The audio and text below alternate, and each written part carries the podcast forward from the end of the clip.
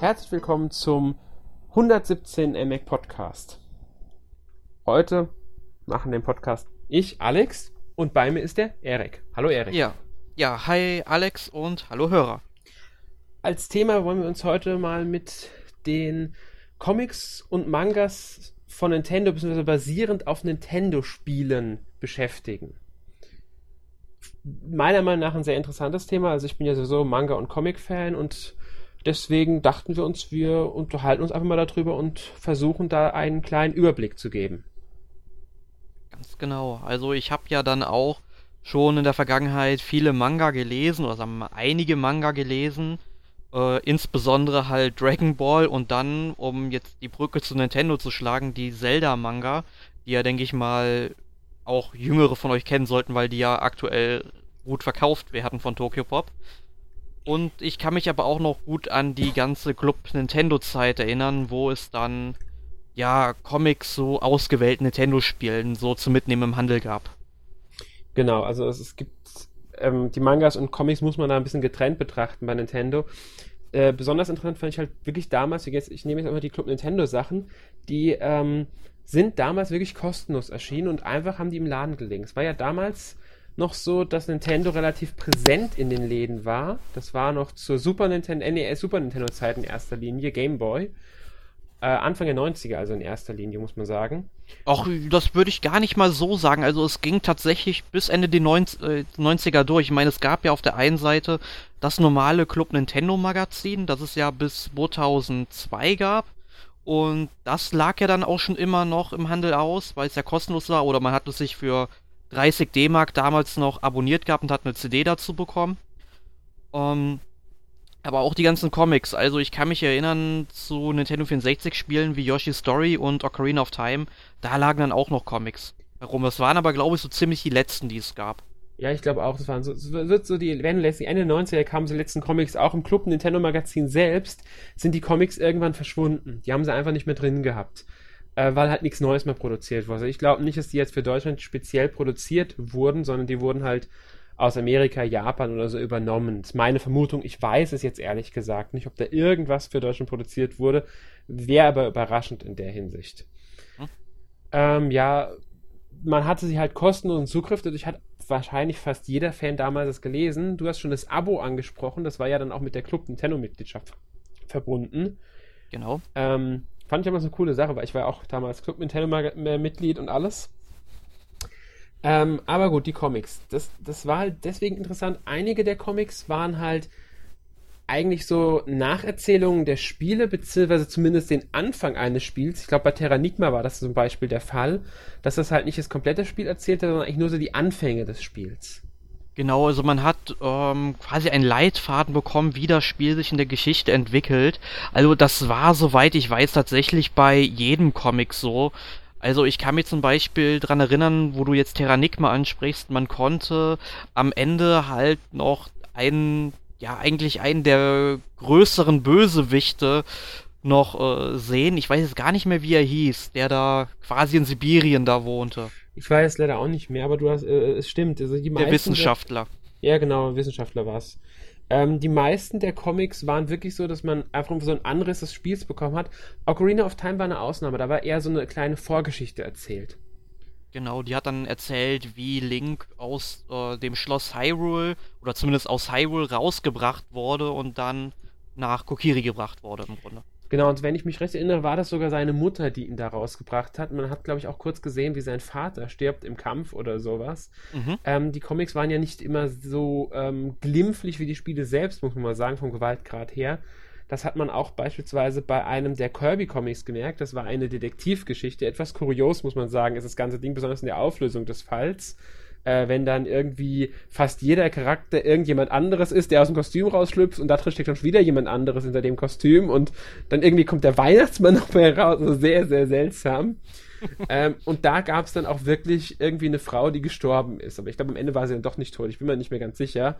Ähm, Kirby wurde da sogar verhaftet, weil er als Mörder verdächtigt wurde und solche Sachen. Das waren schon sehr seltsame Geschichten, die sie teilweise erzählt haben. Ja, das waren, zu, das waren aber auch die 90er. Da war Nintendo noch ein bisschen freier mit dem Umgang mit ihren Marken. Das stimmt natürlich. Es ist sie waren wirklich freier. Das merkt man an den ganzen, halt, besonders auch an den Comics. Ähm, darauf will ich gleich nochmal eingehen. Das, ähm, andere Comicreihe, die es da noch gab. Aber zu den Club Nintendo Magazin auch noch, was mir auch aufgefallen ist, als ich jetzt eben also mich nochmal mit beschäftigt habe, ähm, als Vorbereitung auf den Podcast. Ähm, ich habe ein paar von den Comics tatsächlich gefunden, die man, dass man sich online angucken kann. Noch komplett sogar. Auf Englisch, manchmal sogar auf Deutsch sind die verfügbar. Und viele von den Mario-Comic-Geschichten waren Werbegeschichten eigentlich nur. Da ist dann, mhm. findet Mario dann einen Spieleberater und wegen diesem Spieleberater kann er den Schatz finden. Bowser hat Probleme mit, dem mit den Batterien seines Gameboys, bekommt einen elektrischen Schlag, weil er die einfach wegwirft und von Peach und Mario ermahnt wird. Und Mario sagt dann, er soll sich doch ein Batteriepack für den Gameboy kaufen und all solche Sachen sind das. Immer irgendwie ein Produkt, das gerade erschienen ist, schon mal beworben in einem Comic. Ja, ist doch eine nette Idee eigentlich. Ja, es ist halt Werbung, aber es ist eine nette Idee, besonders weil Kinder sehr schnell drauf anspringen. Ja, ich wusste es auch nicht mehr, muss ich ehrlich sagen, dass das ähm, so gemacht wurde, ja. aber okay. Aber ich muss ganz ehrlich sagen, so eine Art von Werbung finde ich wesentlich charmanter, als wenn man jetzt sich zum Beispiel ein aktuelles Beispiel ansieht, nämlich die Nintendo Badge Arcade. Da gibt es ja diesen Hasen, ich weiß jetzt gar nicht, wie er heißt, der einem quasi im Grunde beibringt, wie dieses Stück Software funktioniert. Und er erzählt dann auch immer, wenn es neue Marken gibt, ja, die sind ja aus Zelda, das ist jetzt neu draußen und so weiter. Und das wirkt dermaßen aufgesetzt, aber wenn das so in Comicform passiert, finde ich das wiederum sehr charmant. Stimmt. Ist es. Weil, weil ein Comic, den kannst du, sage ich einfach, ja gut, den willst du jetzt nicht lesen, überspringst du einfach, ne? Nur bei diesem Hasen, der erzählt dir ja stundenlang erstmal einen vom Pferd, bevor du überhaupt mal da deine Marken ergattern kannst, ja? Und du kannst es halt nicht abbrechen. Und das ist einfach, ich meine, das ganze Stück Software ist eine Katastrophe, da brauchen wir, glaube ich, uns nicht drüber unterhalten. Aber Nein. wie gesagt, das war damals wesentlich angenehmer. Ja, eine Geschichte mir auch noch ein. Ich glaube, das war zu Halloween sogar, dass sie die veröffentlicht haben.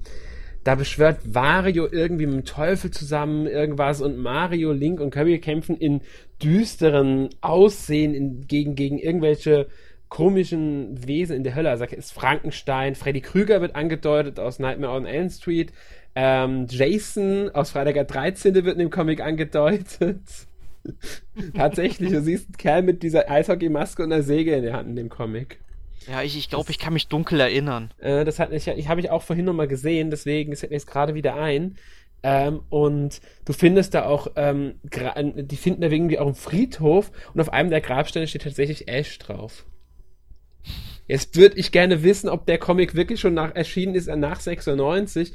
Das heißt, nachdem Pokémon da war, dann wäre das ja schon irgendwie, oder es ist eine Anspielung auf, ähm, weil sie ja viele Horrorsachen anspielen. Wie heißen die Filme von Sam Raimi mit äh, Bruce Campbell? Ähm, um, äh, auf jeden Fall Army of Darkness, glaube ich, ne? Genau, Army of Darkness, ganz genau das meine ich. Und da heißt ja der Hauptcharakter auch Ash. Das würde passen, weil er wohl ein Buch in der Hand hält, äh, das irgendwie eine, keine Ahnung, es kann jetzt irgend so ein, so ein Untotenbeschwörungsbuch oder so hat, weil da guckt ein Arm unterm Grabstein raus. Das ist halt schon irgendwie so ähm, ganz lustig. Sowas. Das, das, wie, wie, gesagt, Nintendo hat sich einfach mehr getraut damals noch. Es war, sie waren freier in ihrer ähm, Art. Ja. Und dadurch Aber ich sind muss... auch sehr skurrile Comic-Geschichten bei rausgekommen. Ja. Ich meine, ich muss sagen, das ist natürlich, wenn man das so aus heutiger Sicht sieht, kann man natürlich jetzt zu zwei Schlüssen kommen. Einmal, dass es eigentlich totaler Schwachsinn war, was Nintendo da gemacht hat, oder dass es wirklich interessant war. Also ich habe das richtig geliebt damals, als ich jung war. Ich meine, keine Ahnung, wie ich das damals wahrgenommen hätte, wenn ich da zehn Jahre älter gewesen wäre. Aber ich wünsche mir manchmal diese Zeit zurück. Das ist genau dasselbe wie mit den Lokalisierungen. Ich meine zum Beispiel Secret of Mana oder Secret of Evermore. Da ist teilweise so viel Humor drin, sowas wirst du heute nicht mehr erleben. Heute kriegst du nur so Wortwitze in irgendwelchen Mario-Spielen, die sich dann aber so schnell abnudeln, dass du und sie sich so oft wiederholen, dass sie einfach nicht mehr lustig sind. Ja, genau. Das ist halt ein Problem, finde ich. Die Übersetzung heutzutage in Spielen, das ist, Nintendo hat sich immer verändert. Also Nintendo of Europe besonders, muss man sagen, weil auch Nintendo gesamt. Sowas wie damals, diese Comics, die wir jetzt genannt haben, die dürften heute gar nicht mehr erscheinen. Das würden die nie machen, weil das die Marken beschädigen könnte. Ähm, genauso die Übersetzung. Damals waren die Übersetzer wesentlich freier. Denk an Siegel Evermore mit ähm, Groß Ostheim, die Stadt, aus der der Hauptcharakter kommt. Das würde sich mhm. heute Nintendo nie, in der Form würde es wahrscheinlich nicht mehr machen. Klar, sie benennen die Städte um, aber sie würden nicht den originalen Namen benutzen. Und ich denke auch, der Aufschrei wäre wesentlich größer als damals. Damals fanden es alle cool, oh, Groß Ostheim cool. Ähm, und heute, wenn man bei Yokai Watch beispielsweise guckt, die Stadt heißt Lenzhausen, regen oh sich unglaublich viele drüber auf. Ja, Dabei ist es nichts anderes als eine Eindeutschung, wie sie damals stattgefunden hat. Eine bescheuerte Eindeutschung, muss man sagen. Name ist schwachsinnig. Ja, ja aber bei so einem, das ist, das müssen wir jetzt haben wir das Thema angesprochen, jetzt machen wir auch einen kurzen Exkurs da rein. Ja. Ich, ich, ich finde das teilweise mit manchen Übersetzungen einfach richtig schwachsinnig. Ich meine, klar, Groß Ostheim war schon irgendwie cool gewesen, ne? Nur da musstest du halt sagen, da gab's, ich weiß gar nicht, wie die Stadt in der US-Fassung hieß. Das Spiel ist ja, glaube ich, nicht in Japan erschienen. Genau, Secret of Evermore kam nie in Japan raus und Terranigma nie in den USA. Okay, so, das, das darf ich. Wusste das, ich doch nicht. Äh, das darf man halt nicht verwechseln. Ähm, nur da, da war das halt, sag ich mal, so ange, angebracht noch irgendwie, weil danach äh, hast du ja wirklich in einer Fantasy-Welt gelebt und im Grunde, ja, das mhm. ganze Spiel durch, ne? Und das hatte ja gar keinen Bezug mehr wirklich zur Realität. Ich meine, klar, der Held hat dann irgendwelche Zitate gebracht, die auf irgendwelche realen Schauplätze oder Begebenheiten hingewiesen haben. Nur wenn du jetzt zum Beispiel Yokai Watch bringst, äh, Lenzhausen. Ich meine, hallo, das spielt in Japan. Ich, ich meine, ich meine, was ist das für ein Blödsinn? Das ist genauso wie mit LBX, was ich ja gerade spiele. Das spielt auch in Japan und auch die ganzen Charaktere haben dann alle irgendwelche eingedeutschten Namen und dann heißt einfach mal so ein Stadtteil der äh, Pacifica und ähm, dann so ein Stadtteil, der deutlich an Akihabara angelehnt ist, nennen sie einfach Electronica und ich denke einfach, was soll der Blödsinn?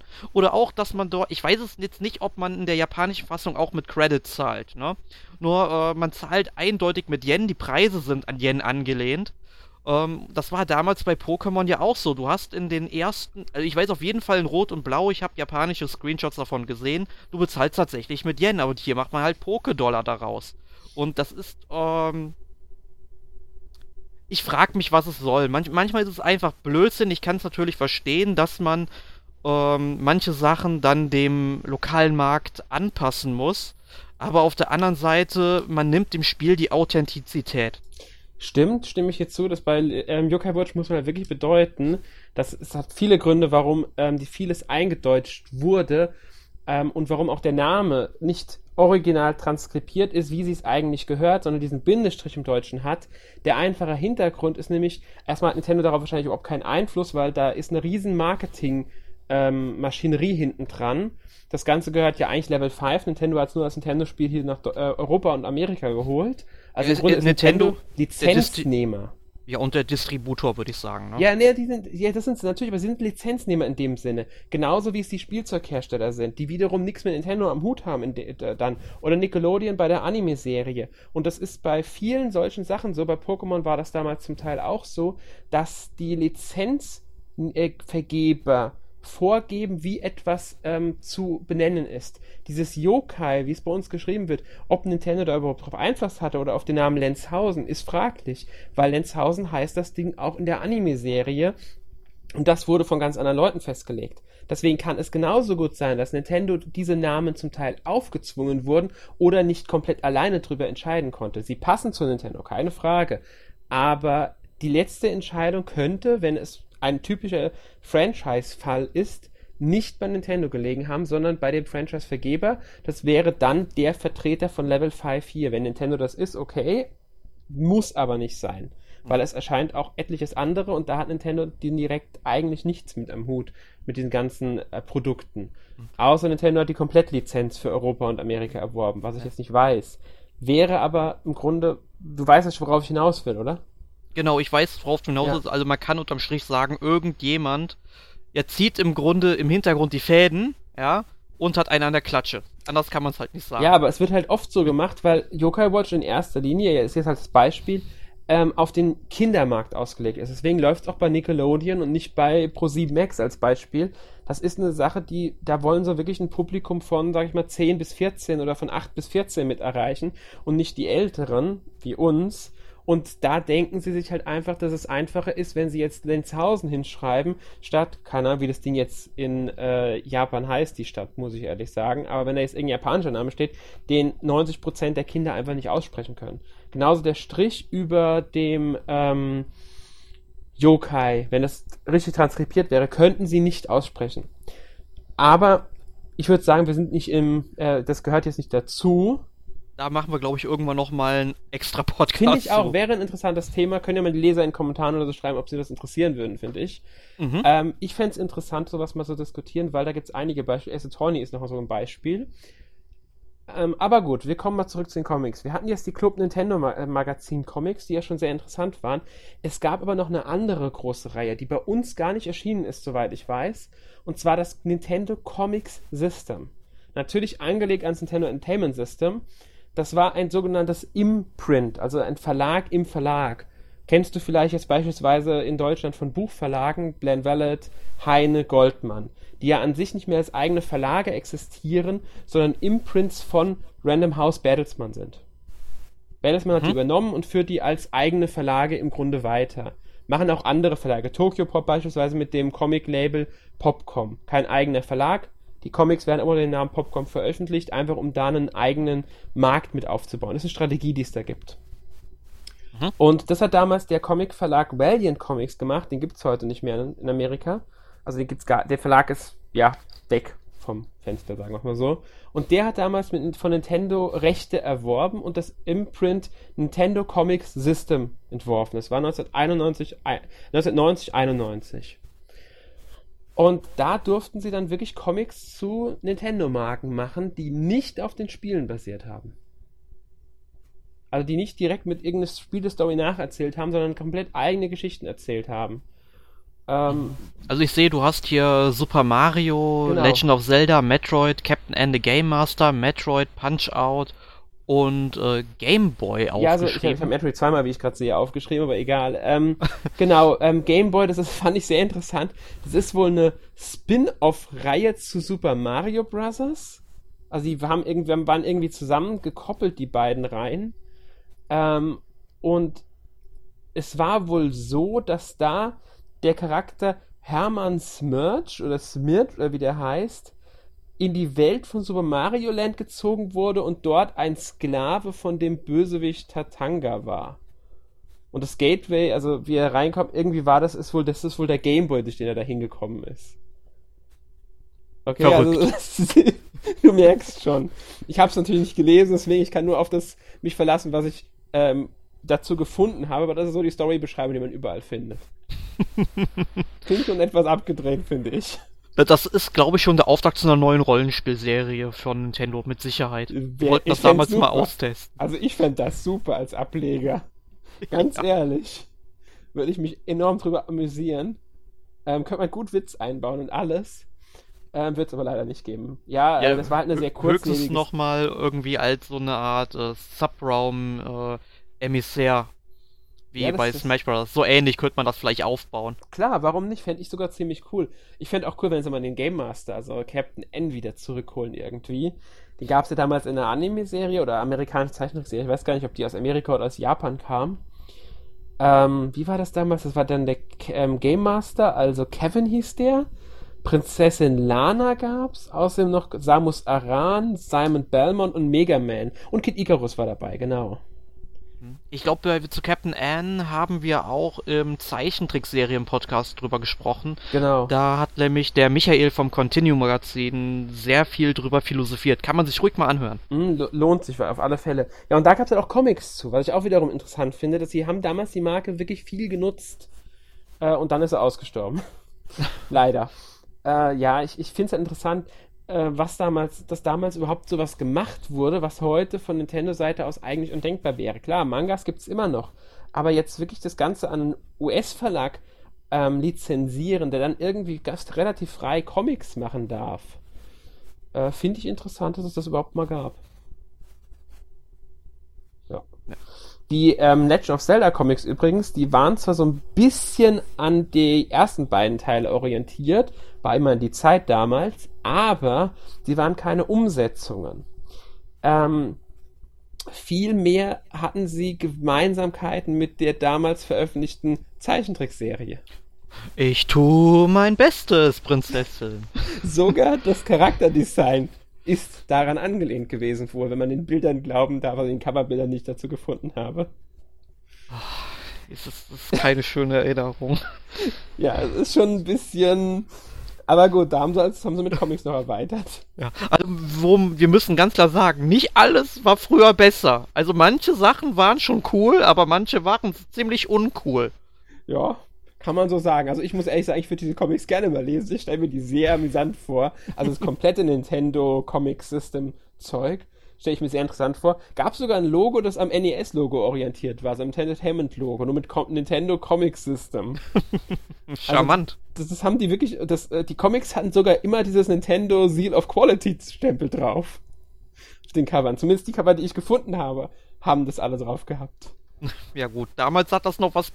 Also eigentlich sollte man meinen, dass das ähm, Seal of Quality, damals hat das ja noch ein bisschen was bedeutet. Ne? Ja gut, man muss halt sagen, die fanden das halt damals wirklich gut scheinbar. Also warum auch nicht?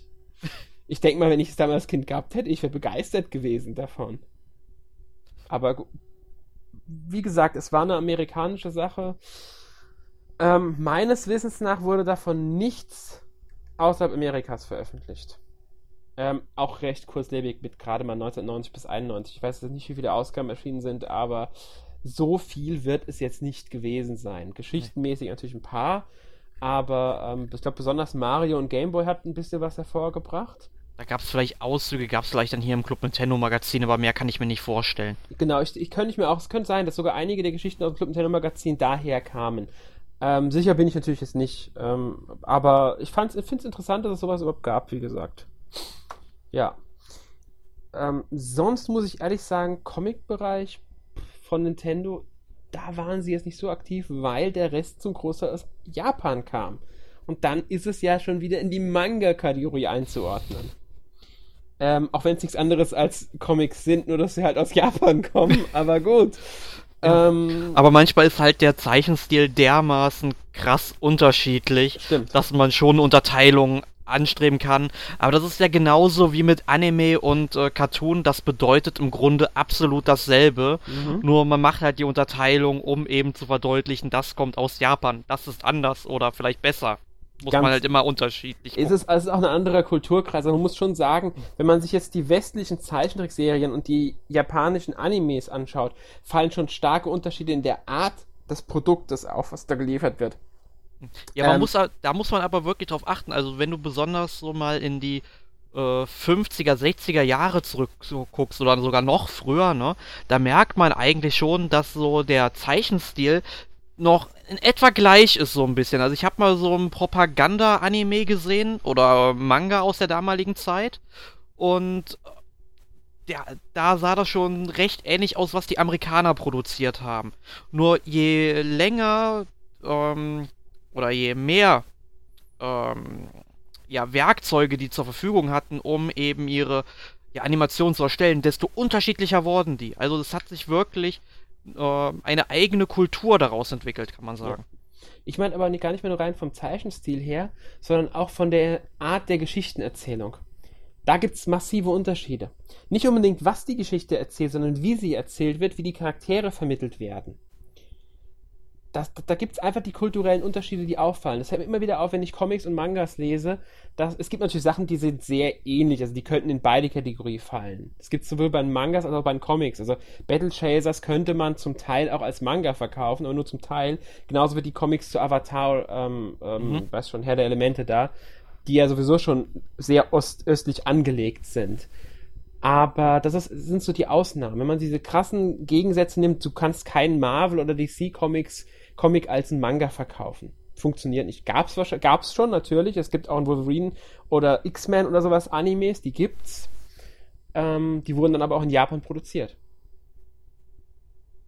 Du weißt, was ich meine. Die, das, das, das, das, auch dieser Wolverine-Anime oder Iron Man-Anime hat von der ganzen Art her anders gewirkt als die US-Zeichentrickserien. Mhm. Und das ist dann halt der Unterschied, den, weswegen wir das so klar deklarieren wollen. Aber im Grunde sind es natürlich alles Comics oder zumindest, oder es gibt keinen Oberbegriff natürlich für alles, muss man sagen. Wobei, ja, die neunte Kunst, sagen ja viele gerne. Aber gut, widmen wir es mal den Mangas. Da fällt natürlich als deutscher Leser als allererstes The Legend of Zelda auf. Genau, da kamen ja insgesamt zehn Manga hierzulande raus. Und zwar von Akira Himekawa. Ich glaube, Akira Himekawa ist auch nur ein Pseudonym.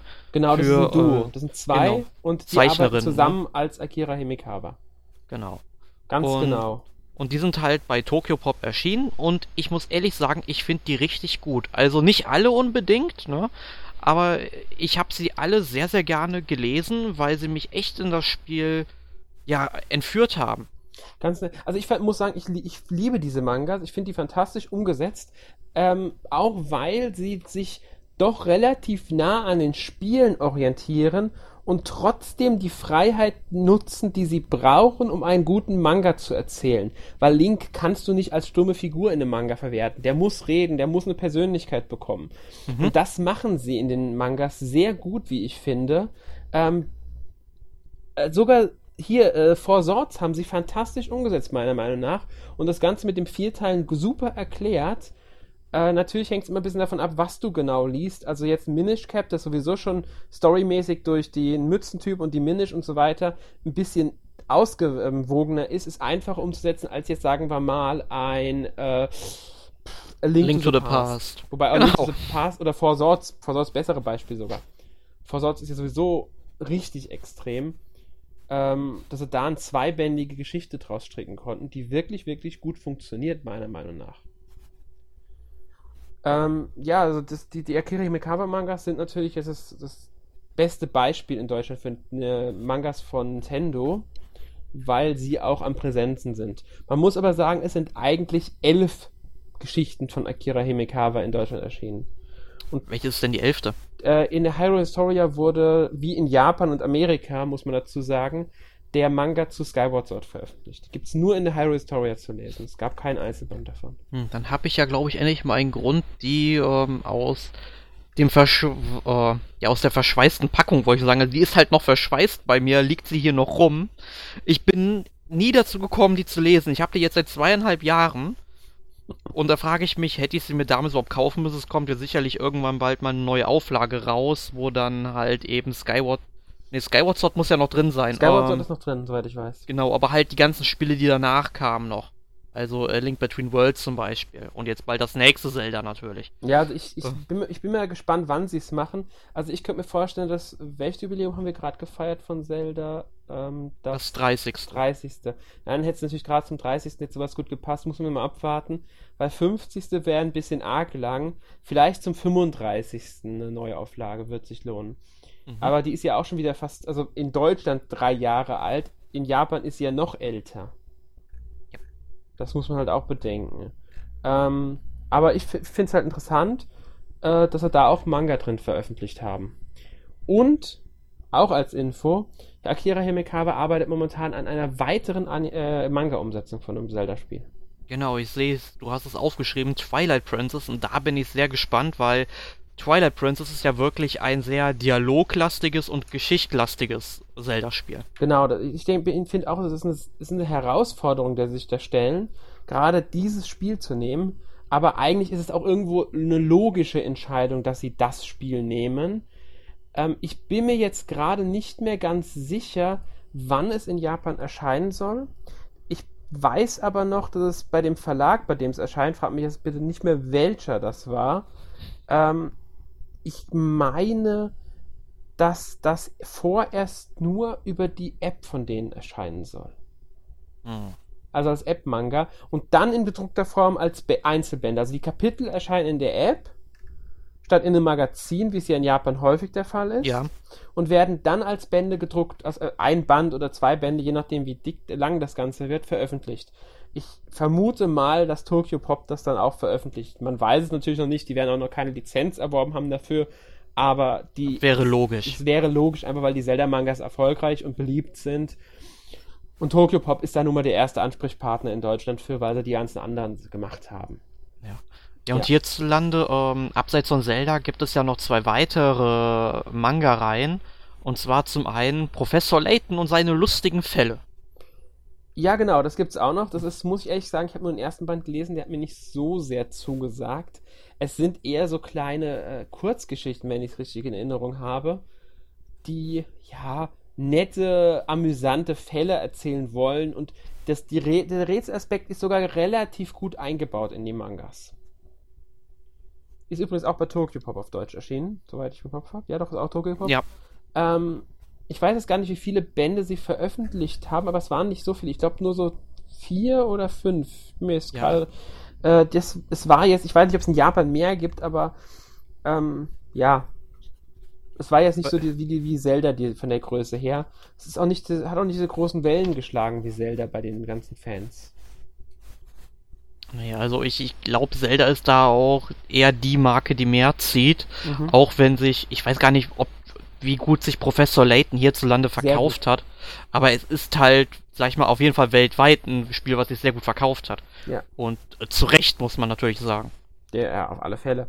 Ähm, aber zu den Layton-Mangas muss man einfach sagen, es sind nette Ergänzungen, die aber jetzt nicht irgendwie überragend sind. Aber allerdings muss ich halt sagen, ich habe die Nachfolgebände nicht mehr gelesen. Ähm, vielleicht hole ich es irgendwann mal nach äh, und äußere mich nochmal genauer dazu. Ähm, du hattest zwei Reihen erwähnt, die es noch gibt. Die andere ist natürlich Pokémon. Das stimmt mhm. aber nicht ganz, dass es zwei Reihen sind, weil Pokémon muss man dann wieder auf, ich meine, aktuell drei Reihen runterbrechen, die Panini momentan veröffentlicht. Mhm, es gibt also auf jeden Fall Pokémon, die ersten Abenteuer waren es, glaube ich. Genau, das ist basiert im Grunde auf den äh, Editionen Rot, Blau und Gelb. Und ja, ja, und dann gibt es noch zu X und Y und Schwarz und Weiß eine Manga-Reihe. Ganz genau. Die werden auch sind, laufen auch, soweit ich weiß, alle noch. Also die ersten Abenteuer umfasst, glaube ich, nur drei Bände. Da ist der zweite, äh, oder scheint der zweite jetzt, ähm, oder ist gerade erschienen. Der ist Ende März müsste erschienen sein. Ja, ich war jetzt auf jeden Fall vor ein paar Tagen in Düsseldorf gewesen. Da bin ich auch mal zufällig in einen Comicladen reingelaufen. Und dort lagen die dann auch noch im Verkauf. Also die gibt es noch. Ja, dass es es noch gibt, ist klar. Die werden auch nachgedruckt, denke ich noch. Ähm, ich meine, Schwarz und Weiß ist mit dem neunten Band kürzlich abgeschlossen worden. Bei X und Y weiß ich jetzt ehrlich gesagt nicht, wie der, der aktuelle Stand ist. Da gibt es drei Bände, das weiß ich, aber ich weiß nicht, ob da noch mehr kommen müsste, aber eigentlich drei Bände sind ein bisschen kurz. Ja. Ja. Ähm, ich muss halt ehrlich sagen, ich habe sie nicht gelesen ich wollte sie mal lesen, aber die Leseproben haben mir nicht so zugesagt. Die Helden heißen, also zumindest in die ersten Abenteuer, heißt der Held, glaube ich, tatsächlich Rot und bei XY, glaube ich, der Held X oder so. Also, ja. Sie versuchen halt schon den Rollenspielaspekt irgendwie umzusetzen, aber mir waren die Charaktere, äh, also die Protagonisten in beiden Leseproben etwas zu unsympathisch. Ja, also ich, ich kann mich nur dran erinnern, es gab äh, hierzulande mal, da habe ich auch, glaube ich, die ersten drei, vier Ausgaben von ein Magazin, das hieß Pokémon Fanbook. Und dort hat man dann eben, ja, sag ich mal so, halt Standbilder vom Manga, äh, nicht vom Manga, äh, vom Anime eben abgedruckt und so weiter, das quasi in Comicform aufbereitet. Mhm. Fand ich halt auch ganz nett. Ja, sowas gibt's häufiger. Das gab's auch bei anderen Sachen. Zum Beispiel bei Star Wars Clone Wars wurde das gemacht. Das ist gar nicht so unüblich, dass äh, solche Veröffentlichungen gemacht werden. Das ist im Grunde, dass eine Anime-Episode oder auch ein Film auf diese Weise nochmal ähm, veröffentlicht wird. Ähm, das ist das ist äh, relativ typisch eigentlich sogar mittlerweile. Habe ich schon häufiger bei verschiedensten Produkten gesehen. Äh, ich muss ehrlich sagen, ich finde sie jetzt nicht überragend, aber es kann, wenn es gut umgesetzt wird, sogar, sogar unterhaltsam sein. Also das hängt immer davon ab, wie es umgesetzt wird, wie die, Spra äh, wie die Sprechblasen gefüllt sind und wie die ganzen Anime-Szenen dann verwendet werden. Ja, das sind alles Elemente, die ineinander übergreifen. Genau. Aber was mir einfällt, wir haben bei Zelda tatsächlich einen, Manga, einen Band vergessen, sogar einen wichtigen, ähm, mal davon abgesehen, das sei noch erwähnt am Rande, es gab in Japan noch wesentlich mehr äh, Mangas schon zu den ersten Zelda-Spielen von verschiedensten Autoren, die allerdings alle nicht bei uns erschienen sind. Das ja. sei nur mal erwähnt, also auch Zelda 1 und 2 wurden umgesetzt als Beispiel, äh, teilweise sogar sehr frei. Es gab sogar mit The Legend of Zelda The Wind Waker Link's Logbook eine Kollektion von sogenannten Yonkoma, also vier Panel Strips waren das dann nur so auf lustig gemachte vier Bilder und äh, dir halt eine Geschichte erzählen. Mhm. Da haben wir mal erwähnt. Aber das mhm. Bedeutsamere war noch das von Sh äh, Shotaro Ishimori geschriebene und gezeichnete The Legend of Zelda A Link to the Past. Genau, das ist ja jetzt auch hier erschienen. Genau, Ende letzten um, ähm. Jahres bei Tokyo Pop erschienen. Mhm. Das Besondere dabei ist, es ist nicht für einen japanischen Verlag, sondern für die Nintendo Power in Amerika ähm, produziert worden. Ja, und äh, es ist auch komplett in Farbe. Genau, es ist komplett in Farbe. Das liegt auch, denke ich mal, an der amerikanischen Veröffentlichung in der Nintendo Power. Ähm, es soll außerdem eine, ich habe es selbst noch nicht gelesen, aber ich will es auf alle Fälle noch nachholen. Es erzählt eher eine alternative Geschichte, Variante des Spiels. Das ist nicht jetzt eine direkte Nacherzählung. Die Grundstory bleibt erhalten, aber es gibt wohl ein paar kleinere Abweichungen und ähm, ja, es, es ist auch mit der Hintergrundgeschichte von Link so ein bisschen anders. Also in dem, ich glaube, in dem Comic ist es dann so, dass die Eltern von Link Soldaten von Hyrule waren, also Hyrule-Ritter waren, die in der Schattenwelt verloren gegangen sind. Mhm. Und das sind so Kleinigkeiten, die da halt ein bisschen abweichen. Ähm, und deshalb muss man halt einfach mal, also müsste ich mir mal anschauen. Sei aber erwähnt, es ist halt auch bei Tokyo Pop erschienen und an sich sehr interessant, weil, soweit ich weiß, war es sogar die allererste Umsetzung von A Link to the Past, die erschienen ist und halt, wie gesagt, farbig, normal, also westliche Leserichtung, also von, okay, weiß man ja, was gemeint ist. Ähm, ja, ein Band bei Tokyo Pop halt. Genau, ich hatte ihn auch vor einer Woche ungefähr mal in der Hand gehabt, da war ich in Bonn im Comicladen, da lag er auch rum, da bin ich überhaupt erstmal auf den aufmerksam geworden, dann habe ich heute an den Podcast gedacht und da dachte ich, das müssen wir auf jeden Fall noch erwähnen. Genau. Ja, ähm, das war aber noch nicht alles, was es an, an Mangas zu Nintendo reingab. Es sei allerdings erwähnt, dass der Großteil nur in Japan erschienen ist. Meines Wissens nach auch nicht in den USA. Ähm, ja, aber das kann aber sein, dass vereinzelte Reihen dort veröffentlicht wurden. Bei einer Reihe weiß ich, dass 2014 dann noch in Frankreich veröffentlicht wurde, nachdem sie schon 91 in Japan veröffentlicht wurde, aber noch kein deutscher Release stattgefunden hat. Ähm, eventuell sind einige davon in den 90er Jahren als Comic oder innerhalb von Nintendo-Magazinen oder wie auch immer veröffentlicht worden. Das lässt sich leider nicht so einfach nachvollziehen auf bisher. Also, das kann ich jetzt. Will, ich will es nur erwähnt haben, dass da jetzt keine 100% Garantie gibt. Aber ich kann sagen, der Großteil der Sachen ist nie bei uns erschienen, was ich sehr schade finde. Ja, und ich glaube, es ist wäre auch eine Meisterleistung für einen Japaner, das Ganze komplett äh, zu rekonstruieren, mhm. da ja Japan dann auch wieder eine ganz andere Kultur ist, wie man dort Manga liest. Oft ist es ja so, äh, Manga sind dort erstmal günstiger als hier, nur das liegt halt auch wirklich daran, dass viele Japaner dann eben den Manga dann im Zug oder im Bus lesen, auf dem Weg zur Arbeit oder zur Schule. Und sobald die den gelesen haben, schmeißen die den weg. Ja, weil die haben dann teilweise gar keinen Platz dafür, sich so eine Wand mit Manga aufzubauen. Eigentlich logisch, weil die, die, man sagt ja gerne, gerade in Großstädten Japans sind die Wohnungen relativ klein und sowas. Ähm, ja, ist halt auch häufig dann auch wirklich ja. so. Also ich denke halt, in den verschiedenen Verlägen wird es sicherlich ähm, irgendwo einen Raum geben, wo man dann mindestens noch ein Exemplar davon übrig hat und so weiter. Ähm, und sicherlich irgendwo vielleicht auf dem Computer dann die ganzen äh, Bilder noch gespeichert sind. Aber äh, das alles zu rekonstruieren, also das ist, glaube ich, nicht machbar so wirklich. Also da, Oder da müsste man sehr, sich schon anstrengen. Schwer. Sagen wir mhm. mal, es ist sehr, sehr schwer. Ja. Un unmöglich will ich nie sagen, weil es nee, gibt nee. immer Verrückte, die sowas hinbekommen, aber schwer. Ja, ja, ich erinnere mich nur, äh, mein Vater war irgendwie mal so ein Fan von so einer amerikanischen Western-Serie. Mhm. Die hatte, ich weiß nicht, die hatte nicht so viele Folgen. Die hatte, glaube ich, 30, 40 Folgen oder so. Äh, ich glaube, am Fluss der Blauen Berge oder so hieß das. Und das Problem ist, davon gab es einfach kein Originalmaterial mehr. Das wurde halt irgendwann einfach vernichtet. Und dann wollten und dann kannst du halt natürlich auch keine DVD oder keine Videokassette davon veröffentlichen, ne? Nur weil irgendein verrückter Fan irgendwie sieben Folgen davon mal aufgenommen hat, ich glaube noch Betamax oder so, ähm, hat der das dann den ähm, Lizenzgebern verkauft und so weiter und die konnten es dann wieder ähm, ja auf DVD kopieren in einer schlechten Qualität und verkaufen. Aber mein Vater freut sich richtig darüber, dass es das gibt. Ja, das ist ein gutes Beispiel für sowas, ja. ja. Kommen wir mal kurz äh, jetzt wieder zu den Mangas, würde ich sagen. ein paar Beispiele habe ich mal rausgepickt, einfach weil es zu viel ist, um jetzt alles zu erfassen. Habe ich jetzt mal so die wichtigsten äh, rausgepickt. Und dann will ich jetzt einfach mal mit Star Fox anfangen.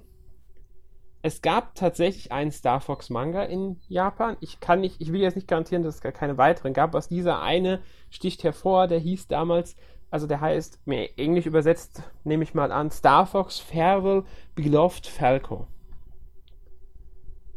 Ähm, und zwar erzählt der die Geschichte zwischen Star Fox 64 und Star Fox Adventures. Sowas hätte ich damals gerne auch hierzulande gehabt. Ich auch, weil in dem Manga erfährt man wohl, ähm, weshalb äh, Falco das Star Fox-Team verlassen hat oder wie, er, wie es dazu kommt, dass er es verlässt. Man ähm, hat einen anderen neuen Charakter, der als Gegenspieler aufgebaut wird, der wohl später auch gar nicht auftaucht. Und es werden wohl die Anfänge eingeleitet, wie der Dinosaurierplanet, in dem ja dann, auf dem dann Star Fox spielt, zerbricht. Das wird wohl alles irgendwie, ist alles wohl eingebaut worden. Der wurde damals tatsächlich von Nintendo selbst wohl in Auftrag gegeben und ist als Beigabe zum Spiel erschienen. Das heißt, der lag jeder einzelne Kopie von Star Fox Adventures bei. Oh, ja. Ich hätte das so gerne gehabt, ne? Also, ich meine, ich frage mich manchmal, Warum kriegen wir hierzulande, besonders von Nintendo, immer so abgespeckte Versionen von Spielen im puncto Bonusmaterial? Ja, ich finde es auch sehr schade. Das ist, so, das ist einfach so ein Beispiel, bei dem man dann denkt, ach, warum haben wir das nicht bekommen? Warum hat Nintendo damals noch keine Limited Editions gemacht, wie sie es heute machen? Das wäre etwas, was ich in einer Limited Edition haben will. Es, ich finde es ja schön, dass Nintendo anfängt, bei uns Limited Editions zu bringen, aber was will ich mit einer Steelbook-Hülle, äh, einem Mini-Artbook, das wirklich nicht viel bringt, oder einem Amiibo, den ich für denselben Aufpreis, den ich bei der Standardversion, also Standardversion plus Amiibo kostet genauso viel Limited Edition. Warum brauche ich dann, muss ich eine Limited Edition haben? Damit du noch ein Stück Pappe zu Hause hast, wo Limited Edition draufsteht. Ja, mehr ist es nicht. Es ist, es ist lächerlich. Da ist das Spiel drin, da ist der Amiibo drin, fertig. Nix anderes. Und das Ding kostet genauso viel die beiden Dinge einzeln. Du sparst höchstens mal ein oder zwei Euro, wenn es hochkommt und du Glück hast. Manchmal ja, ist es sogar günstiger, wenn du es einzeln kaufst, die nach Händler. Ja, oder guck dir mal Super Mario Maker an. Ne? Da ja. gab es ja auch erstmal so eine Limited Edition und dann so eine Collectors Edition mit Amiibo, ne? Ja. Oder, ich, oder wie man sie dann auch bezeichnen mag, ne? Und da war ja ein Artbook dabei. Und Nintendo kommt dann auf die Idee, kurz bevor das Spiel rauskommt oder als das Spiel rauskommt, das Ganze dann nochmal online zu veröffentlichen. Ja, das war ein bisschen sehr äh, seltsam. Das, man muss ja dazu sagen, dieses Artbook lag der Standardversion bei vom Spiel Du musstest die kaufen als Erstversion, weil die Erstauflage alle dieses Artbook hatten. Dadurch war sie aber mal eben teurer. Nur wegen diesem blöden Artbook, das ich nicht haben wollte. Nein, das lag nicht unbedingt der ersten Edition. Also es lag schon, also es gab ja drei Versionen, einmal Nein, nur es gab nur, zwei, es gab nur zwei Versionen. Es gab am Anfang nur zwei Versionen, die mit Amiibo und die ohne Amiibo. Es gab nur die zwei Versionen. Die dritte Version ohne das Artbook kam erst danach dazu. Am Erstverkaufstag konntest du nur Spiel mit Artbook, Spiel mit Amiibo. Das waren die einzigen Varianten. Du musstest das Artbook dazu kaufen, wenn du das Spiel am ersten Veröffentlichungstag haben wolltest. Habe ich extra nachgeguckt bei Amazon damals und bei anderen Händlern gab es nicht. Nintendo hat das Ding nur mit dem Artbook verkauft am Anfang. Tatsächlich, Sogar aber. über einen Monat später habe ich es nur mit dem Artbook bekommen. Also ganz ehrlich, ich, da bin ich, stehe ich, bin ich gerade selbst ein bisschen überrascht, weil ich bin jetzt gerade mal auf Amazon am Schauen und es gibt tatsächlich nur die Version mit Artbook und halt mit der ja. mit dem Amiibo. Ja. Es gibt keine Einzelversion Nein. anscheinend. Du musst, du musst dieses Artbook zum Spiel dazu kaufen. Ja. Aber wir wollen jetzt auch nicht über zu sehr über Limited Editions das auch lassen. Okay. Ähm, sonst wird es auch wieder zu lang. Ähm, ist natürlich schade, dass der Star Fox Manga damals nicht bei uns beilag. Ja, aber ist leider so passiert. Ähm, das es gilt ja leider nicht in der Form, aber auch dafür, dass zum Beispiel die Fire Emblem Mangas nie bei uns erschienen sind. Schon in den 90er Jahren, gut, da haben wir die Reihe noch nicht wirklich gekannt, ähm, gab es Fire Emblem Mangas. Und es gab sogar irgendwie so Kurzkapitel, die auch in einem Band oder so zusammengefasst wurden, zu Fire Emblem Awakening. Hm. Ja, gibt's bei uns aber nicht. Finde ich sehr schade. Ja, ich, ich denke auch mal, ich denke auch, dass Fire Emblem gerade eine der größten Marken ist, äh, die man noch ich sag mal, jetzt ausschlachten kann, was sowas anbelangt. Ne? Mhm. Mich wundert es, ähm, dass man, äh, dass es noch kein Fire Emblem Warriors gibt, weil das ist auch sowas, was wofür sich Fire Emblem wirklich anbieten würde. Warten mal ab, vielleicht kommt das sogar als nächstes. Irgendwas müssen sie machen nach Hyrule Warriors. Vielleicht bringen sie tatsächlich sowas in der Art. Mhm. Das, ich fände es ich find's interessant, besonders wenn sie Charaktere aus verschiedenen Fire Emblems Spielen da reinwerfen, hätte das echt was. Ähm, würde mich reizen, sowas. Und Fire Emblem ist meiner Meinung nach eine von den Nintendo-Reihen, die am storyträchtigsten sind und deswegen gerade für Adaptionen im Manga, Comic oder auch Anime-Bereich geeignet wären. Ich fände es wirklich schön, wenn die äh, Mangas zu uns kommen würden, noch, wenn ich irgendein Verlag dem noch annehmen würde. Ähm, die adaptieren zwar zum Großteil die Spiele, was ich ein bisschen schade finde. Ich hätte auch eigene Geschichten, die die Mangas erzählen, ganz interessant.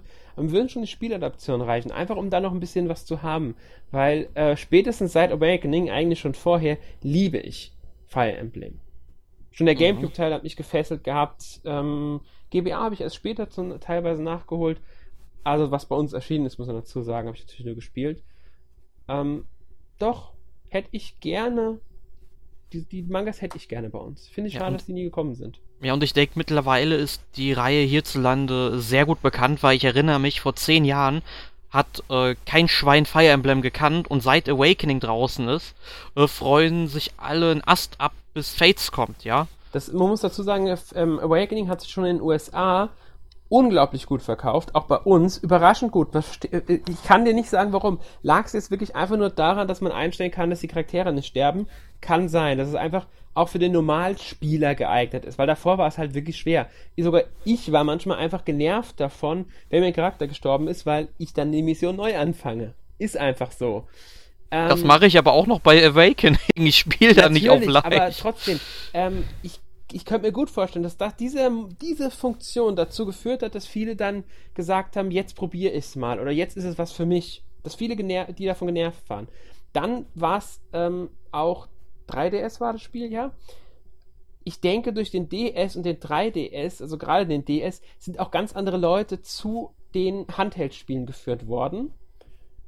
Ähm, das hat auch dazu beigetragen. Und das Marketing, das heute ein bisschen anders funktioniert das Nintendo auch nutzt. Die, klar, sie nutzt kein Fernsehen oder so, aber ich denke da durch, durch Direct und den ganzen Kram und was bei Awakening noch nicht so gegriffen hat, aber jetzt bei Fates, ich denke, sie haben es damals geschafft, so ein bisschen das, das ganze Ding einfach interessant für viele zu machen. Es hieß ja sogar von einigen, bestätigt ist es leider nie, soweit ich weiß, geworden, dass Awakening der letzte Teil der Reihe gewesen wäre, wenn er nicht erfolgreich gewesen wäre. Genau, das ging ja dann quasi durchs ganze Internet. Genau. Ähm, deswegen bin ich auch froh, dass es erfolgreich ist. Ich freue mich auch riesig auf Fates. Fände es schön, wenn sie da wirklich noch was im Manga-Bereich auch bei uns bringen würden, ähm, bei irgendeinem Verlag. Mir eigentlich vollkommen ja. egal, welcher Verlag das macht. Äh, können sich gerne alle drum prügeln und es dann bringen. Äh, Hauptsache, irgendein Verlag nimmt sich dem an. Genau, und jetzt hast du hier noch aufgeschrieben DK Island. Ja, DK Island ist auch noch sowas, das ist Donkey Kong gewesen. Das ist tatsächlich eine Manga-Reihe ähm, ja, zu Donkey Kong die hieß damals DK Island wohl und wurde später auch als Anime umgesetzt. Die ist, wenn ich mich, ich muss jetzt gerade überlegen, 2000 bis 2005 ist die erschienen und hat es, glaube ich, gesammelt in 20 Bände geschafft. Also 20 Bände sind gesammelt rausgekommen, die zwischen 2001 und 2006 dann erschienen sind. Also ich hoffe, dass äh, diese Manga- oder Anime-Reihe auch noch hierzulande irgendwann erscheinen wird, auch wenn es sehr unwahrscheinlich ist. Nur ich will eine Wiedergutmachung für Donkey Kongs Abenteuer. Ich habe heute noch Albträume davon. Ja, ich bin mir nicht sicher, ob es vielleicht sogar Donkey Kongs Abenteuer ist. Es auf, also irgendeine, es gab zwei Anime-Serien. Eine, die auf irgendwas mit Donkey Kong 64 zu tun hat und eine, die was damit zu tun hat. Es kann gut sein, es ist nicht ausgeschlossen, dass Donkey Kongs Abenteuer oder wie wie die hieß, ja. Das war ja, eine Anima das war ja eine Animationsserie mit ja 3D-Modellen. Aber es kann tatsächlich sein, dass die damit gemeint ist, die auf Donkey Kong Island basiert hat. Das kann man nicht ausschließen. Das war aber, glaube ich, auch eine französische Produktion. Also. Okay, weiß ich jetzt nicht. Also ich, ich merke es nur an. Das muss man jetzt mal, das müsste man halt nachgucken. Ich habe das jetzt nicht so genau, weil wir haben ja eigentlich eher ähm, äh, Mangas heute als Thema. Genau. Deswegen genau. habe ich da jetzt nicht weiter nachgeforscht. Ähm, ich fand es halt einfach interessant, dass es auch zu Donkey Kong sowas gab. Ja. Ja, und ich würde sagen, da kommen wir auch schon zur letzten Reihe, die wir heute besprechen wollen, kurz. Das ist einer der wichtigsten, und zwar Super Mario. Genauer gesagt, Super Mario Kun heißt das wohl. Mhm. Ähm, Sir Mario Kun ist eine Manga-Reihe, die sich, die, die erscheint bei Soleil Manga in Japan. Nee, in, Frank in Frankreich heißt sie bei Soleil Manga erscheint. Genau. In Frankreich erscheint bei Soleil Manga, in Japan bei Koro Koro Comic. Also das ist ein La ist Label und das ist irgendwie Shoguk, Shogakukan oder wie das aussehen will. Ich kann, ich kann kein Japanisch. ähm, interessant finde ich, dass diese Comics sich ähm, also die Mangas orientieren sich lose an einigen Spielen, also Super Mario World, ähm, Super Mario World 2, Mario Land 2, Mario Party, Ma Paper Mario, äh, Mario und Wario und ja, etliche Mario-Spiele wurden da schon als, äh, ich glaube sogar Mario Golf haben sie irgendwann mal verarbeitet in einem von denen, ähm, haben sie dafür verwendet als Vorlagen, aber nur ganz grob. Ähm, Besonderheit ist tatsächlich, dass die Reihe äh, wohl die vierte Wand durchbricht, wenn ihr das was sagt. Mhm. Also, dass also, sie dann mit dir als Zuschauer noch interagiert. Ganz genau, die soll die vierte Wand durchbrechen, so wie es auch Deadpool macht. Ja, oder äh, ich glaube, ein Serienbeispiel wäre auch House of Cards dafür, wenn Kevin Spacey sich dann einfach mal in die Kamera richtet und mit dem Zuschauer redet. Ganz genau. Also es ist wirklich so, dass die vierte Wand bedeutet, der, die Figur spricht einen selbst an. Den Leser, den Zuschauer, wie auch immer. Dann weist das wohl schwarzen Humor, Wortspiele, Mil äh, Schimpfwörter, also aber eher so milde und ein bisschen Slapstick-Gewalt auf, was ja nicht unbedingt alles Mario-Thema wäre. Was noch nicht mal Nintendo-Thema wäre. Genau. Jetzt denkt man natürlich, okay, das ist ja auch 90er Jahre. Also halt was anderes. Stimmt. Der erste Manga erschien 91. Mhm. Der Wann letzte der Manga letzte? der Reihe, der Band Nummer 51, erschien am 28. März 2016. Und das und die äh, Reihe ist ähm, ihrer Linie treu geblieben. Äh, soweit ich es rausgefunden habe, ja. Und die Reihe ist auch, soweit ich es rausgefunden habe, immer noch nicht eingestellt. Also die wird immer noch veröffentlicht. Wie gesagt, ja, 28. März 2016 kam der letzte Band. Es sind aber meistens nur so zwei, drei Bände, die da jährlich erscheinen. Ich nehme mal an, dass die Einzelkapitel in irgendwelchen, in irgendeinem Magazin veröffentlicht werden. Ja, das ist ja in Japan gang und gäbe. Ja. Also ich nehme an, dass das dieses Koro Koro Comic ist da, ähm, dass das äh, so ein Manga, also so ein, so ein Magazin ist und dass die da veröffentlicht werden. Ist aber interessant, dass diese Manga-Reihe tatsächlich seit 91 existiert. Ja, also so lange hält nicht unbedingt jeder durch, wenn man nicht auf dem Cover One Piece oder Detective Conan stehen hat. Nein, ich meine, es ist natürlich die Frage, wie regelmäßig sind die erschienen. Wenn die jetzt nur was weiß ich, vier, fünf Kapitel pro Jahr veröffentlichen, ist natürlich nicht unbedingt viel für ein Magazin, das monatlich erscheint, ist aber trotzdem egal. Es wird regelmäßig was veröffentlicht und seit letztem Jahr, nee, seit 2014, hat sich, ähm, also Ende Dezember 2014 ist die erste Ausgabe in Frankreich erschienen und seitdem erscheinen die regelmäßig in ähm, Frankreich. Ich bin mir jetzt nicht ganz sicher, ich glaube, der letzte Band ist jetzt auch im März bei denen erschienen, das ist aber erst Band 9, der ist von 93 und Band 10 soll jetzt irgendwann 2016 erscheinen. Also irgendwann Mai, Mai, genau Mai soll der erscheinen. Super. Ja. Also Frankreich hat die sich die, die, der Dinge angenommen. Es wäre mal schön, wenn es ein deutscher Verlag macht. Ja, da muss man auch sagen, der Anime- und Manga-Markt, der ist in Frankreich unglaublich groß. Also auch schon in den 90ern, da gab es für das Super Nintendo, soweit ich weiß, schon äh, Dragon Ball Z-Spiele, die hierzulande nicht rausgekommen sind. Ja. Ne, also das ist unglaublich. Ich frage mich, äh, warum ausgerechnet Frankreich so darauf abgeht und Deutschland erst, sag ich mal, ja, im Grunde erst seit auf RTL 2 nachmittags äh, Dragon Ball, Sailor Moon und Pokémon im Dreierpack liefen erst, also sich so entwickelt hat. Ja, man muss ja dazu sagen, dass wir den wie hätten sie auf den Bezug kommen sollen? Es gab noch nicht das Internet in der großen Form, wie es heute gibt. Wir hatten noch nicht die Möglichkeit, die Mangas und Animes auf japanischem Untertitel zu gucken. Das gab es einfach noch nicht. Man war aufs Fernsehen angewiesen. Und abgesehen von sowas wie Heidi, was einfach keiner, oder Lady Oscar, was keiner als Anime wahrgenommen hat, damals, gab mhm. es nichts im Grunde waren Sailor Moon, Dragon Ball, Pokémon, ich weiß gar nicht, Pokémon zu wirklich zu den ersten dazugezählt Ich glaube, da war noch was. Laufina war bei, bei den Mangas auch noch einer der ersten. Erst als die Sachen erschienen sind, wurden sie ganz klar mit der Herkunft Japan beworben und als Anime und Manga. Davor kannte man das nicht. Und da hat dann auch der Kult angefangen aufzubauen. Ja, aber frage ich mich trotzdem, warum hat das Japan gefühlt 10 bis 15 Jahre früher erlebt? Du meinst äh, Frankreich? Genau.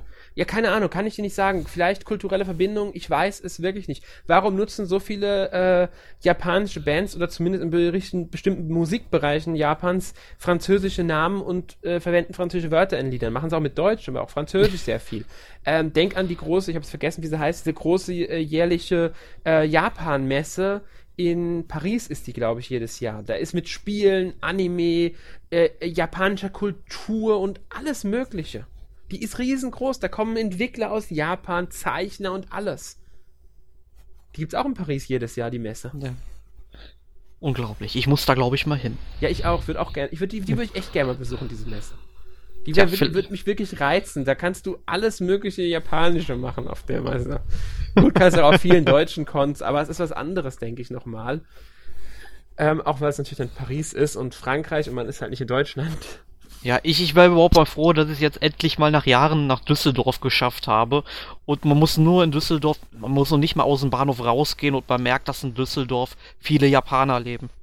Warst du in den Japan jetzt Tagen jetzt da oder einfach nur so? Einfach nur so. Ach so ich okay. wollte einfach mal dahin, weil ich war, weil es gibt ja halt diese berühmt-berüchtigte Japan-Meile, Mhm. die gar nicht so spektakulär ist eigentlich, Mhm. jetzt wo ich mal da war. Nee, ist er aber, nicht. Aber äh, ich war endlich mal da, ich hatte dann halt Kontakt mit Japanern, was ich halt ganz cool fand, ne? Halt Mhm. ein paar Supermärkten drin gewesen, man hat sich halt wie in Little Tokyo gefühlt im Grunde. Aber ähm, ja, es war halt ganz nett, ne? Nur ich will sowas gerne auch mal ein bisschen mehr mit Japanern haben, also noch ein bisschen mehr. Also ohne dass ich jetzt unbedingt direkt nach Japan fliegen muss, was aber hoffentlich auch dieses Jahr noch passieren wird, Mhm. aber Ja, ich würde gerne die Japan-Tage in Düsseldorf mal besuchen oder eine von diesen größeren Conventions. Also, welche gibt's? Du kennst ja ähm, die typischen Conventions, die es da gibt jedes Jahr. Mhm. Äh, Animax, Konichi, Dokomi heißt, glaube ich, die eine. Sollte, sowas würde ich gerne mal besuchen. ich, ich glaube, du meinst Animagic, nicht die Animagic, Animax. genau meine ich Animagic. Ja, genau. Ja, auf der war ich mal, aber die fand ich nicht so spektakulär. Ja, sie ist halt, es ist halt eine normale Con, aber trotzdem würde ich das gerne mal mitnehmen. Ich muss sagen, der Reiz dazu ist auch wieder rausgekommen, nachdem ich einen einen Roman gelesen habe, der ähm, im Umfeld so einer Con spielt. Ähm, und deshalb muss ich sagen, äh, habe ich auch wieder den Reiz, mir sowas mal anzuschauen. Okay. Aber man merkt, wir sind, glaube ich, mit Anime und Manga am Ende angekommen. Manga und Comic meinst du? Ja, Manga und Comic, stimmt. Ja, Jetzt sind man hat so gemerkt, der Manga-Teil war vielleicht ein bisschen länger, was einfach daran liegt, zum Comics im Nintendo-Bereich lassen sich wirklich die Club Nintendo-Sachen nur finden und eben diese kurzlebige ähm, Nintendo Comic System Imprint-Sache von Valiant Comics. Äh, joa. Ja. Ja. Und bei Mangas halt leider vieles nicht bei uns veröffentlicht. Ich hoffe noch drauf, dass ein bisschen was kommt, aber da heißt es, glaube ich, dann einfach abwarten. Ich hoffe auch. Also, da kann ruhig noch was kommen. Ja, Ma- Mangas zu Videospielen sind ja nicht so unüblich. Äh, bringen gibt's ja auch noch Te- Verlage. Jetzt, Ja, ich glaube, auch wieder Tokyo Pop. Final Fantasy veröffentlicht. Tokyo Pop, Tales of Symphonia zum Beispiel. ja, genau, und Tales of und, und Tales of andere Spiele. Ja, Tales of Symphonia, Tales of Xillia haben sie. Sie bringen dann noch irgendwann äh, Tales of Systeria, den, die Manga-Umsetzung wollen sie noch bringen. Ähm, ich glaube, das waren sie jetzt vor, als die Tales of, die da irgendwie angekündigt sind oder schon veröffentlicht sind. Ähm, Carlsen hat, wie gesagt, jetzt mit Final Fantasy Type Zero angefangen. Das ist die Vorgeschichte zum Spiel selbst. Ja. Und früher gab es halt, sag ich mal, auch noch äh, Comics, so die Siedler sogar Mhm. ein Band. Und äh, Tomb Raider gab es, glaube ich, auch Comics zu. Gibt's immer noch. Gibt's, gibt's immer noch erscheinen, sind eine Zeit lang bei Panini erschienen. Panini macht's nicht mehr. Das macht jetzt ein Kleinstverlag. Ich glaube, der hat sogar nur äh, sich selbst als Angestellten. Äh, Dani Books. Ähm, ich, das, ich erwähne ihn jetzt absichtlich namentlich, weil die bringen, der bringt nicht nur Tomb Raider, der bringt auch andere sehr interessante Sachen und ist halt wirklich ein winziger Verlag, ähm, der es verdient hat, wenn einem was davon interessiert, dass man da auch wirklich mal was äh, kauft. Einfach, äh, weil er kann im Grunde nur da, äh, er ist, es ist halt wirklich so winz, winz, winz klein. Eine Person macht das und sehr sympathischer Kerl. Lohnt sich. Ja. Ja. Muss man mal erwähnt haben, so am Rande, darf man ja mal. genau. Ja. Ja, ich denke mal, jetzt sollten wir mal zu unserer Rubrik Was wurde gespielt kommen. Ja, da darfst du anfangen, weil ich muss gerade überlegen. Okay, ja, ich war jetzt schon etwas länger nicht mehr beim Podcast dabei. Und da habe ich ja doch einiges gespielt. Also allen voran Uncharted 1 bis 3 in der Nathan Drake Collection, um mich so ein bisschen auf Uncharted 4 vorzubereiten, weil ich kannte vorher tatsächlich nur Uncharted The Golden Abyss, was ich halt ganz gut fand auf der PS Vita.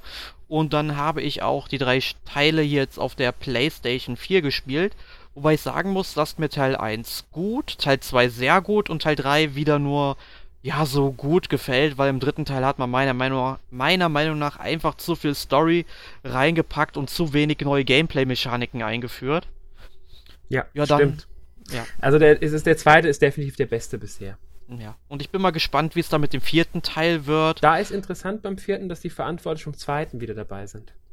Ah, das ist, glaube ich, ein gutes Zeichen. Also im Mai werden wir es wissen. Ich denke mal, ich werde ihn dann auch relativ schnell dann spielen. Mhm. Äh, außerdem habe ich noch gespielt Pokémon Gelbe Edition. Heute Nachmittag sogar. Da bin ich jetzt endlich in Azuria City angekommen. Ich meine, ich habe das Spiel ja damals schon nahezu durchgespielt. Also Rot hatte ich durchgespielt, Gelb nie komplett. Und ich habe jetzt gesagt, ich spiele das jetzt jede Woche immer mal so eine halbe oder eine Stunde und guck einfach mal, wie lange ich Lust an dem Spiel habe. Dann natürlich äh, Yakuza 5 immer noch ein bisschen. Und es ist wirklich wahnsinnig, was die alles an Inhalt wieder in dieses Spiel gesteckt haben.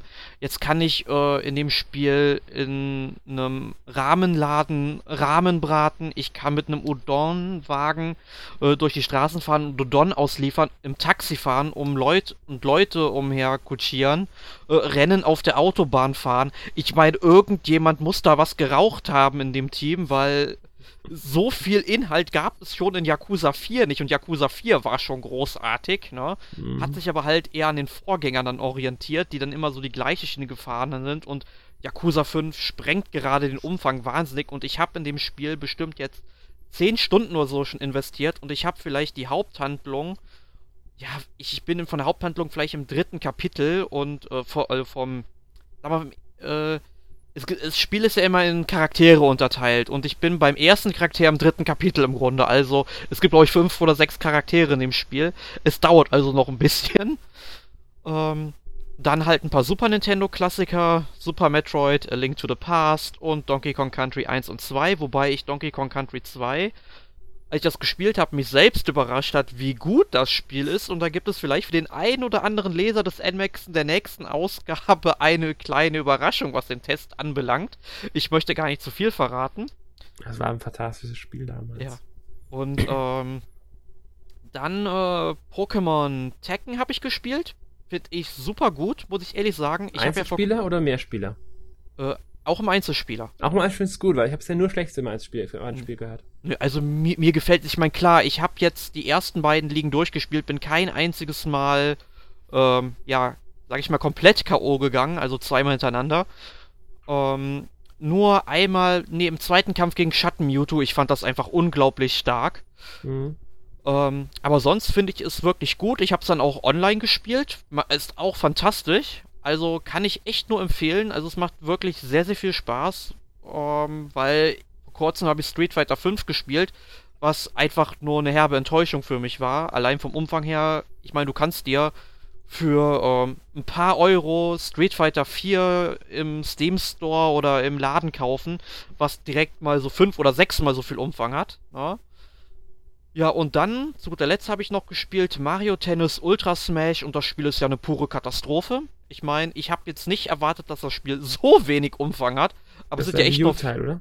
Genau. Okay. Also, ähm, ich weiß nicht, was Camelot äh, in einem Jahr Entwicklungszeit gemacht hat, außer Däumchen gedreht zu haben. Das ist absolut ein Spiel, was einfach sicherlich nur von Nintendo gefordert wurde, damit die Wii U nicht ganz so einsam ist auf ihrem Sterbebett, ja. Und ähm, auf keinen Fall kaufen. Auf keinen Fall. Jeder Teil davor bietet mehr Umfang als der Dreck hier. Okay, das heißt, es ist hart. Es, es tut mir leid, dass ich das so sagen muss, ja. ja? Wenn es so aber, ist, ist es so. Ja, aber es ist ein Spiel, das braucht kein Mensch. Ich meine, wenn es so 10 Euro auf dem Grappeltisch mal liegt, okay. Aber wer gibt da bitte. Nintendo verlangt 50 Euro dafür mhm. auf der eigenen Seite. Also, das ja. ist schon recht unverschämt, was sich der Konzern da leistet. Ja. Gut, ähm, aber das war's jetzt von meiner Seite aus. Was hast du gespielt?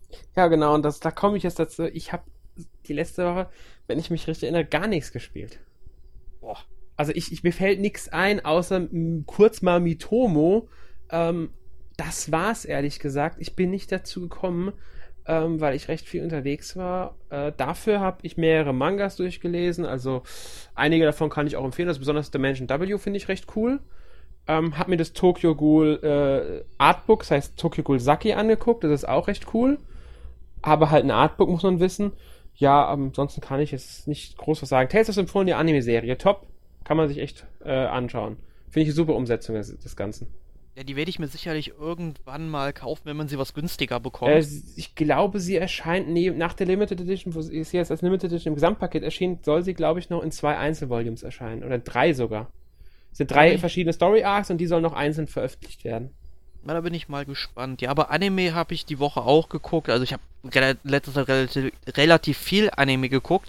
Äh, aber jetzt diese Woche ähm, Dragon Ball Z Kai oder Dragon Ball Kai, wie die Serie eigentlich heißt. Ich habe keine Ahnung, warum Deutschland hier wieder eine Extrawurst brauchen. Das Weil Dragon Ball Z der mächtigere Name ist. Ist einfach so. Das ist, ja. das ist eine Marke. Ja, äh, aber gut, da wollen wir jetzt gar nicht drüber nee. reden, aber ähm, einige von unseren Lesern werden sicherlich wissen, dass da gegen den Publisher Kase Anime ein richtiger Shitstorm losgegangen ist, ähm, weil sie einfach mal auf aus welchen Gründen jetzt auch immer, das würde zu lange dauern, das alles zu vertiefen, eben auf eine neue Synchronisation gesetzt haben und die dann direkt äh, angeprangert haben. Aber ich muss ehrlich sagen, auch wenn ich die Synchronisation am Anfang nicht so gut fand. Mit der Zeit gewöhnt man sich dran, dann findet man sie echt gut. Nur in den ersten Folgen finde ich die Synchronsprecherinnen von Son Gohan und Chichi unpassend, aber selbst die werden in der zweiten Volume ähm, besser. Definitiv. Also mir gefällt Dragon Ball Z Kai, aber auch richtig gut, weil ich bin sowieso großer Dragon Ball Fan. Das habe ich auch am Anfang des Podcasts schon erwähnt gehabt, glaube ich. Mhm. Gut. Aber du hast eben Mitomo angesprochen. Äh, ja, ich habe hab mich viel drin gemacht. Ich kann, ich kann noch wenig zu sagen. Ich habe wirklich nur mal reingeschnuppert. Ähm, Facebook ähm, verbunden ein paar wenig. Ich habe nur vier Leute hinzugefügt. Ich bin einfach nicht zu gekommen, mich länger dem Ganzen zu widmen. Das habe ich jetzt äh, entweder heute Abend oder dann die Woche irgendwann mal vor. Ähm, ja. Muss genau, ich dann schauen. Genau, der nächste Woche geht es ja um My Nintendo und Mitomo im Podcast. Äh, ach so, ja, stimmt, stimmt, war so. Genau, nächste Woche ist My Nintendo und Mitomo. Äh, mit dir und Emil, soweit ich weiß. Genau, und du kommst vielleicht auch noch dazu, wenn du Ja, das, packst, wenn ich Zeit habe, komme ich, komm ich dann gerne dazu, habe ich ja gesagt. Ähm, deswegen schaue ich mir auch auf alle Fälle noch ein bisschen genauer an bis dahin. Ja, wird, denke ich, ein interessanter Podcast. Auf jeden Fall. Ja, äh, das war's dann mit äh, für dieses Mal. Ja, reicht, glaube ich, auch für heute. Ich denke auch. Äh, ja, ich hoffe, es hat euch Spaß gemacht, die kleine Exkursion in den Comic- und Manga-Bereich. Wie gesagt, es war jetzt ein Einblick. Komplett oder vollständig haben wir jetzt nicht alles erfasst, was in dem Maße auch ein Podcast sprengen würde. Ähm, ja, dann wünsche ich euch noch einen schönen Abend, einen schönen Morgen, wie auch immer, wann ihr auch immer den Podcast hört. Und bis zum nächsten Mal. Jo, bis zum nächsten Mal. Tschüss.